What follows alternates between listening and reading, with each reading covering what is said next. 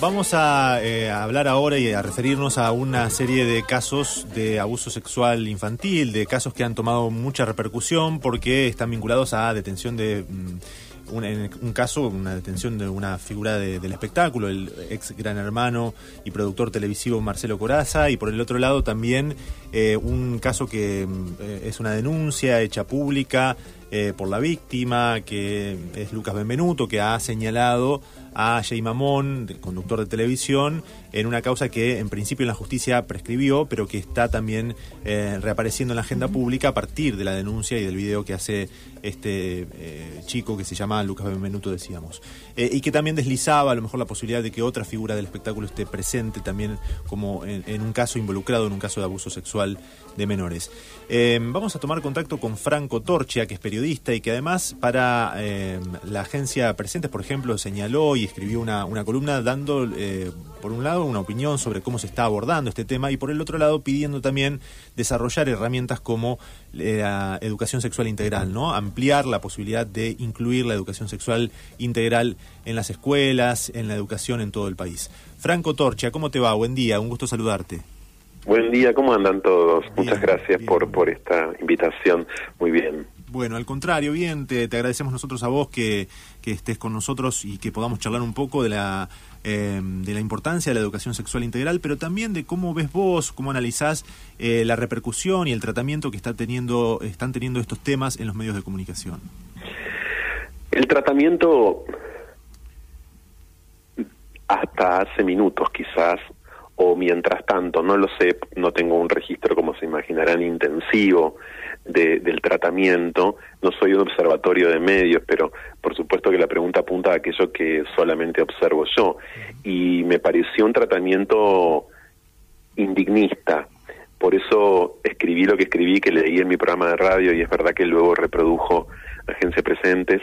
Em, el indignismo es eh, quizás un tipo de reacción no basada en querer linchar a los presuntos abusadores o a los abusadores comprobados como tales y pensar en sus castigos y en todo caso imaginar cadena perpetua, incluso proponer pena de muerte, bueno, enojarse, em, insisto, indignarse y no superar em, ese umbral, por ende no pensar en cuál es la trama que permite que Argentina esté, yo diría, infectada de, abusos sexuales contra infancias y adolescencias. No pensar en la prevención, en las herramientas disponibles para el cuidado de infancias y adolescencias y sobre todo también en las herramientas imaginables, en las herramientas por venir, en las herramientas futuras. Es en general un tratamiento post factum, es decir, eh, lo hecho, hecho está, y ahora se trata nada más que de condenar, y no un tratamiento integral, no un tratamiento, yo diría, extenso y profundo, lo más profundo posible, de semejante problemática.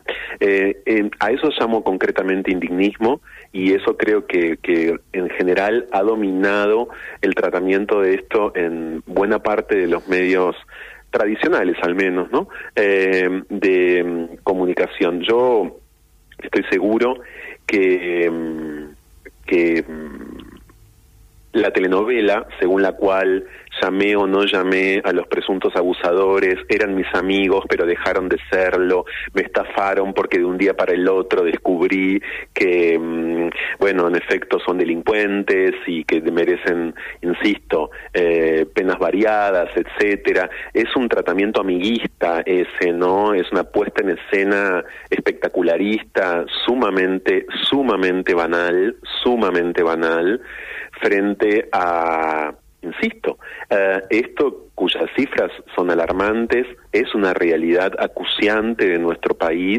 muy poco tratada. Mm, además, Franco, eh, estaba pensando que también ese indignismo, la indignación en general es como pasajera, una vez que se va no deja nada y que es necesario a lo mejor eh, tratar el tema con mucha más seriedad porque es un tema que requiere de, una, de un análisis un poco más profundo, de, tener, digamos, un tratamiento más de, de fondo que una cosa pasajera que probablemente se solucione con algunas frases políticamente correctas eh, por el momento y ya, y después nos olvidamos. Sí, exacto. Sí, exactamente, suscribo cada una de tus palabras, exactamente así. Yo creo que quizás este, este momento dure un poco más que otros momentos. Eh, hay una suerte de latencia, ¿no? Ahora, en muchos casos muy parecida a lo que podríamos denominar cacería de brujas, y esa latencia, ese estado latente de ver quién es el próximo abusador, esto también quise expresarlo en, en lo que en lo que escribí para, para Franco Tirador, que es el programa que hago en la 990. Eh, eh, bueno, y estar pendientes o especulando sobre qué cantidad de abusadores habría o no en pantalla, eh, ¿no? Eh, estar imaginando, en el peor sentido de la imaginación, eh, eh, ese estado de latencia, insisto, que veo que está, en todo caso, durando un poco más que, mm, que otros, y voy a usar una palabra no por mía, sino porque, no porque la quiera usar, quiero decir, sino porque me parece que viene a cuento del, del indignismo que señalaba antes, por esto de que mm, eh, todo es un escándalo. Esto también lo quise expresar, ¿no? En lo que escribí y leí. Es un escándalo todo, eh, como si fuese una pelea de soñadores del programa de Marcelo Tinelli, eh, como si fuera eso, un escándalo. Y la verdad es que, como expresé, nos merecemos no vivir escandalizados constantemente.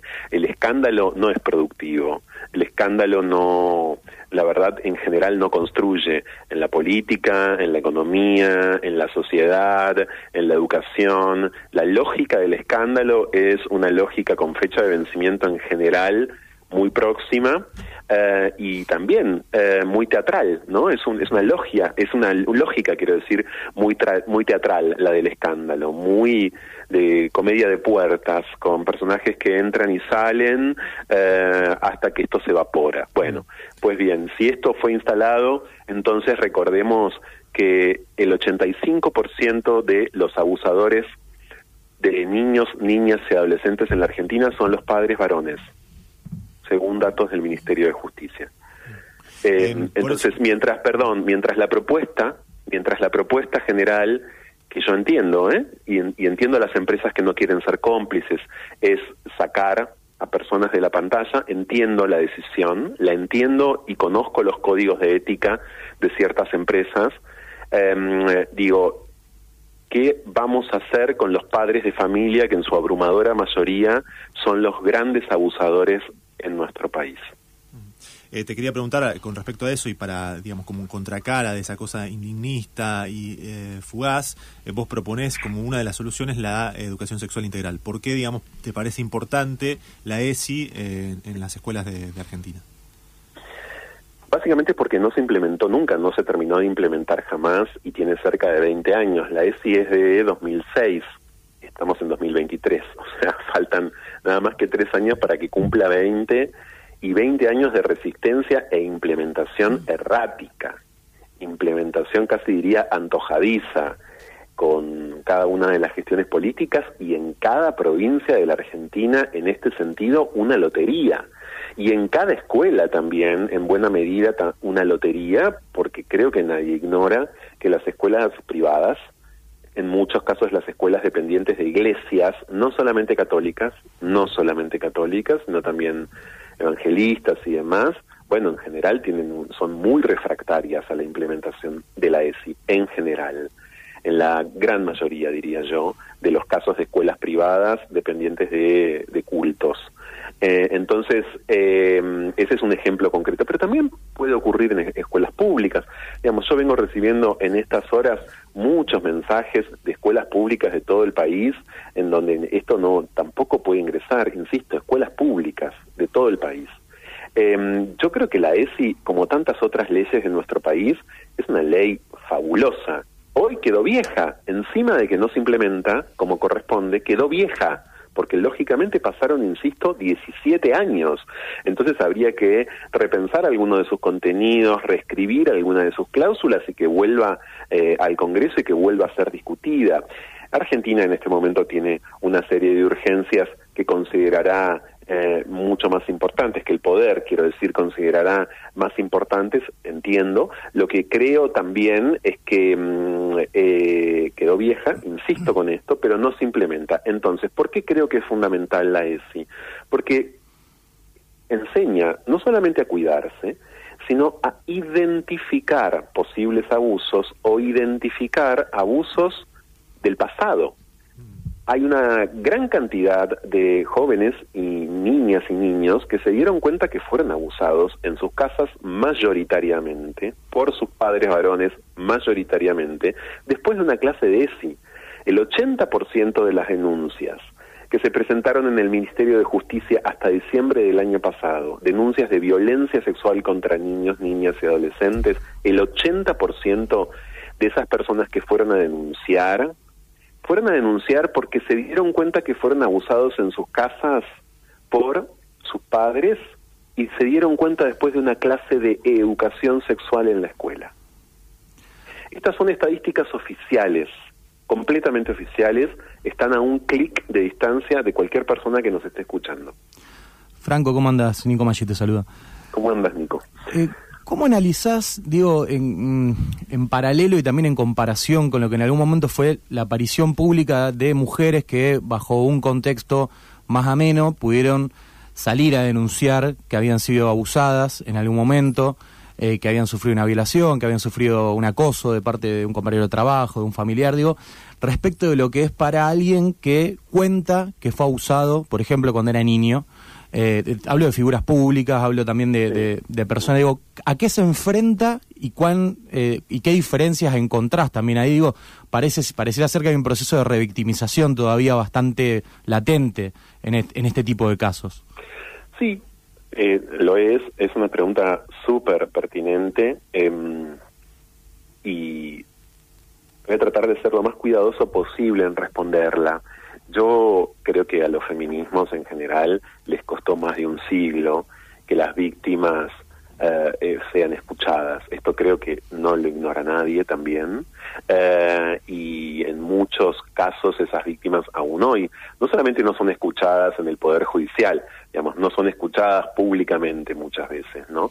Pero en buena medida las cosas se movieron de lugar y en buena medida esto, esto está en pleno yo en pleno viviendo un cambio rotundo o bastante pronunciado depende en qué juzgado depende en qué medio de comunicación, eh, depende en qué instancia social, pero hay un cambio. Las cosas se movieron de lugar, sin dudas, de manera fuerte, gracias al trabajo de los feminismos que en la Argentina tienen más de un siglo, ¿no?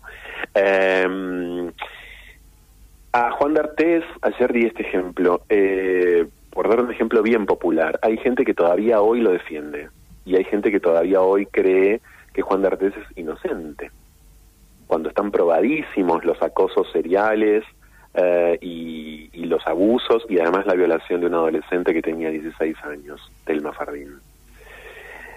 Aquí nadie está defendiendo, creo, en buena medida, a los acusados. Públicamente nadie los está defendiendo.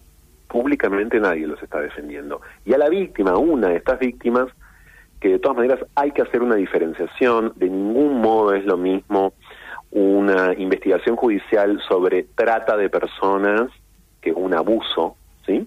No, de ninguna manera es lo mismo una organización de trata que un abuso, quiero decir, desde luego estamos ante delitos, pero de, digo, de organización diferente, de, naturaleza, diría yo, diferente, ¿no? Eh, y que además tienen otro tratamiento eh, em, suscripto por las leyes, ¿no? De ninguna manera es lo mismo. De hecho, la trata es un delito federal, que debe investigar la justicia federal, no la justicia de una ciudad o de una provincia. Bueno, eh, hago este señalamiento porque aquí a la víctima, por ejemplo, a, la víctima eh, que denunció en su momento a la banda de Corsi, que ahora también denunció al conductor Jay Mamón, etcétera, la víctima eh, se la acompaña, en ningún momento escuché una voz que pusiera en duda, digamos, por lo menos yo, eh, su, su, su relato, o por lo menos no ha sido una voz fuerte, quizás, o una voz eh, amplificada. Y suscribo esto desde ya, porque también hemos, eh, hemos tenido que batallar y mucho quienes fuimos víctimas de abuso sexual por ejemplo, como en mi caso en la infancia, por esto mismo. Lo que creo puntualmente es que hay una ligereza cuando se trata de varones con varones, ¿no? Em, porque en el fondo los, eh, los varones homosexuales hemos sido muy, muy ligados en el pasado, hace mucho tiempo, a la pedofilia. Y hay acá responsables históricos concretos. La Iglesia Católica es la organización pedófila más grande del mundo y la más impune al día de hoy, y muchos de sus integrantes, en efecto, no son heterosexuales. Entonces, eh, ahí hay un problema, hay un problema nuclear, diría yo, en, en el modo en el que esto circula en general en nuestra sociedad. Yo me expresé no solamente porque siento que, que, el compromiso, por supuesto, es ese, mi compromiso y mi, mi comportamiento ético, si se quiere, aunque suene un poquito rimbombante, porque no sé, digo, puedo tener errores, muchos, sin duda los tengo. Em, eh, me expresé precisamente porque creo que hay que detener una posible cacería de brujas y concentrarse en en el delito, insisto, en su totalidad y en el problema, en la violencia sexual contra infancias y adolescencias en su totalidad. Pero hay diferencias sutiles, respondiendo todavía más a tu pregunta, hay diferencias a veces no tan sutiles, a veces más evidentes entre eh, cómo en general se acompaña hoy eh, a, las mujeres víctimas de violencia y qué pasa en estos casos, porque yo siento que la ligereza eh, en este sentido tiene que ver con, con esto mismo, digamos. Yo hoy no veo que haya voces defendiendo a los acusados a los acusados y yo eh, digo me parece muy bien que no las haya que quede clarísimo lo que me pregunto es por qué todavía hay gente que defiende a Artes públicamente incluso claro. Eh, Franco, ¿qué tal? Buenos días. Bueno, sabes que escuchándote recién me acordaba, y esto de, que no haya voces públicas que defiendan, eh, en este caso, a Jay Mamón, Cia D'Artés, me acordaba de aquellos casos que, que fueron clave en, en, la televisión, digo, que se trataron mediáticamente, como el caso de Praxe de Escandelmo, ¿no? que recuerdo también, y, y lo traigo a esto porque después de eso, fue como hace 30 años, pero después de eso, eh, el Bambino Veira siguió estando en programas de televisión, eh, siguió habitando, digamos, los mismos lugares de la misma manera que lo hacía antes, ¿no? Y creo que ahí, bueno, por supuesto, este, este tiempo trajo algunas diferencias con respecto a, a, esos casos, a cómo se tratan y a, las y a las posturas que a lo mejor este, se toman públicamente. Pero sí volviendo a esto que mencionabas de la ESI, quería preguntarte, porque me parece clave, por supuesto, esa discusión que, que pones ahí en, en, escena. Y vos mencionabas que, bueno, sucede en todas las escuelas y muchas veces son los padres quienes eh, obstaculizan esa, mm, esas clases, ¿no? Digo, me ha, me ha pasado, tengo un hijo que, que empezó, que le, le, hicieron poner una, una carátula de ESI y, bueno, eso generó en el grupo una serie de, de, de apreciaciones sobre la educación sexual integral, algunas este, en pro de, de poder este, bueno, de, poder abrir una discusión y otras que fueron desacertadas desde muchos lugares, que tenían que ver con el desconocimiento, ¿no? Entonces me preguntaba qué, qué pasa eh, si todavía hay que seguir explicando de qué se trata eh, la ESI. Eh, o si es un debate que bueno hay que dejar a que cada a que cada padre a que cada mm, digamos persona que tenga un niño que quiera hacerlo lo haga y hay que darle en las escuelas no porque a veces uno se cansa de andar explicando todo el tiempo sin dudas. Es muy cansador. Por eso, insisto, yo estoy tratando de promover eh, esto, eh, porque, porque lo que acabas de describir es perfecto. Esto ocurre en nuestro país, en las casas. Justamente ya dije además que según las estadísticas oficiales, las casas son el territorio más enemigo para, para infancias y adolescencias en riesgo. Eh, en este sentido, es decir, que sufren abuso sexual o violencia sexual y en general la sufren en sus casas según los números oficiales del Ministerio de Justicia de la Nación. Y hay, por cierto, números parecidos en, muchas provincias. Em, yo eh, creo que em, hay que correrse ahí, no me quiero poner demasiado técnico, de una perspectiva adultocéntrica. Las infancias y adolescencias tienen derechos. Los adultos responsables que no quieren que se metan con sus hijos les están negando derechos a sus hijos están bloqueando sus derechos. Los niños y adolescentes son sujetos de derecho para la Constitución Nacional y para el mundo desde hace mucho tiempo, algo así como más de medio siglo. Es decir, tienen sus propios derechos independientemente de quién es la madre quién es el padre o quiénes son los adultos responsables.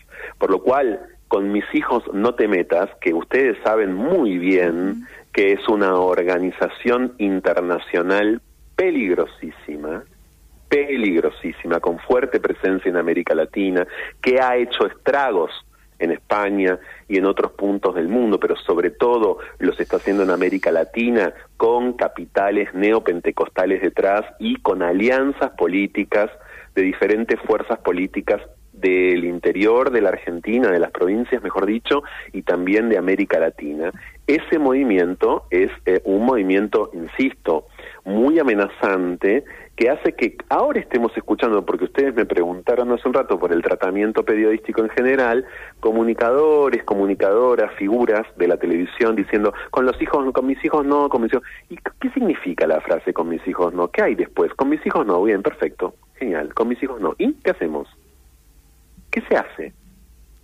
¿Qué se hace? Digamos, ¿qué se hace con esta peste? ¿Qué se hace con esto que acecha?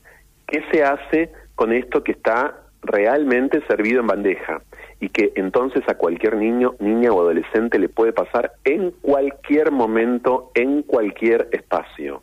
Con mis hijos no, perfecto, insisto, con mis hijos no. ¿Y?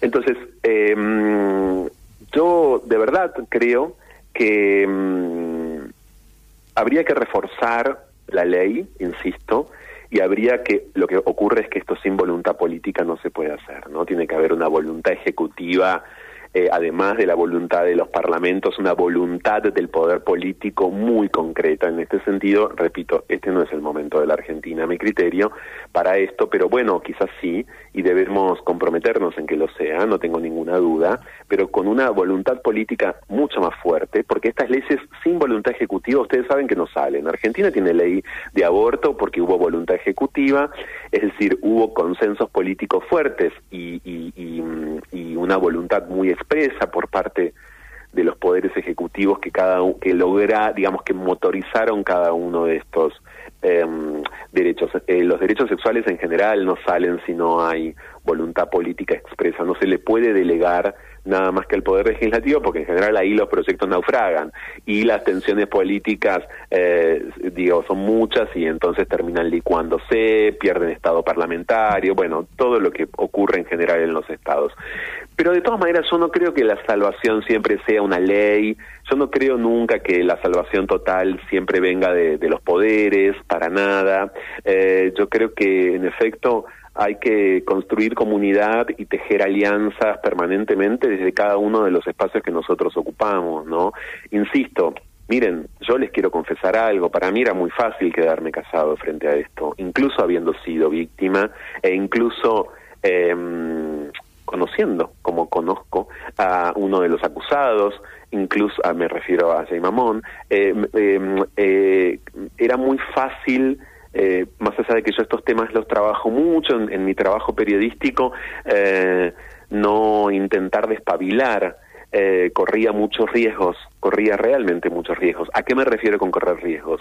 A que, el, a que la asociación homosexualidad y pedofilia, insisto, está muy eh, al acecho en este momento etcétera, pero sentí que había que precisamente desbloquear esto eh, y, me parece que está que está buenísimo porque ya este diálogo demuestra que estamos construyendo una especie de alianza, ustedes, nosotros, yo eh, y otros diálogos y, y otro montón de, como dije antes, mensajes que estoy recibiendo, me parece de verdad que se, así se hace política, ¿no? es decir, eh, eh, se trata de esto, de, de, realmente intentar sobreponerse a las resistencias. En tu caso con tu hijo, bueno, afortunadamente te tiene a vos. El problema es cuando cuando no te tienen a vos, ¿no? Eh, eh, ese es el gran problema. Y entonces cuando no te tienen a vos eh, o a tantos otros padres, madres, adultos responsables que quieren efectivamente cuidar a los menores que tienen a cargo, etcétera, bueno, esos menores no distinguen un abuso, esos menores lamentablemente no no no viven tan protegidos como los otros, tan protegidos como, como el derecho eh, que tienen les dice que deben estar. Bien. Franco, eh, te agradecemos estos minutos con la radio eh, por tu claridad y bueno, hacías referencia al programa de radio en el que te explayabas sobre esto, te pueden buscar en redes, si no es la 990.com.ar, ahí están seguramente los materiales y si no en Twitter, en Instagram y demás te encuentran. Franco, te mandamos un abrazo grande, muchas gracias. No, les quiero agradecer a ustedes, me gustó mucho hablar con ustedes, me, resultaron todas preguntas realmente constructivas, así que les agradezco un montón. Un abrazo grande, ¿eh? hasta Un abrazo fuerte. Hablamos con Franco Torcha, periodista, sobre los distintos casos de abuso sexual infantil y también sobre bueno la necesidad de avanzar en la ESI, en la educación sexual integral.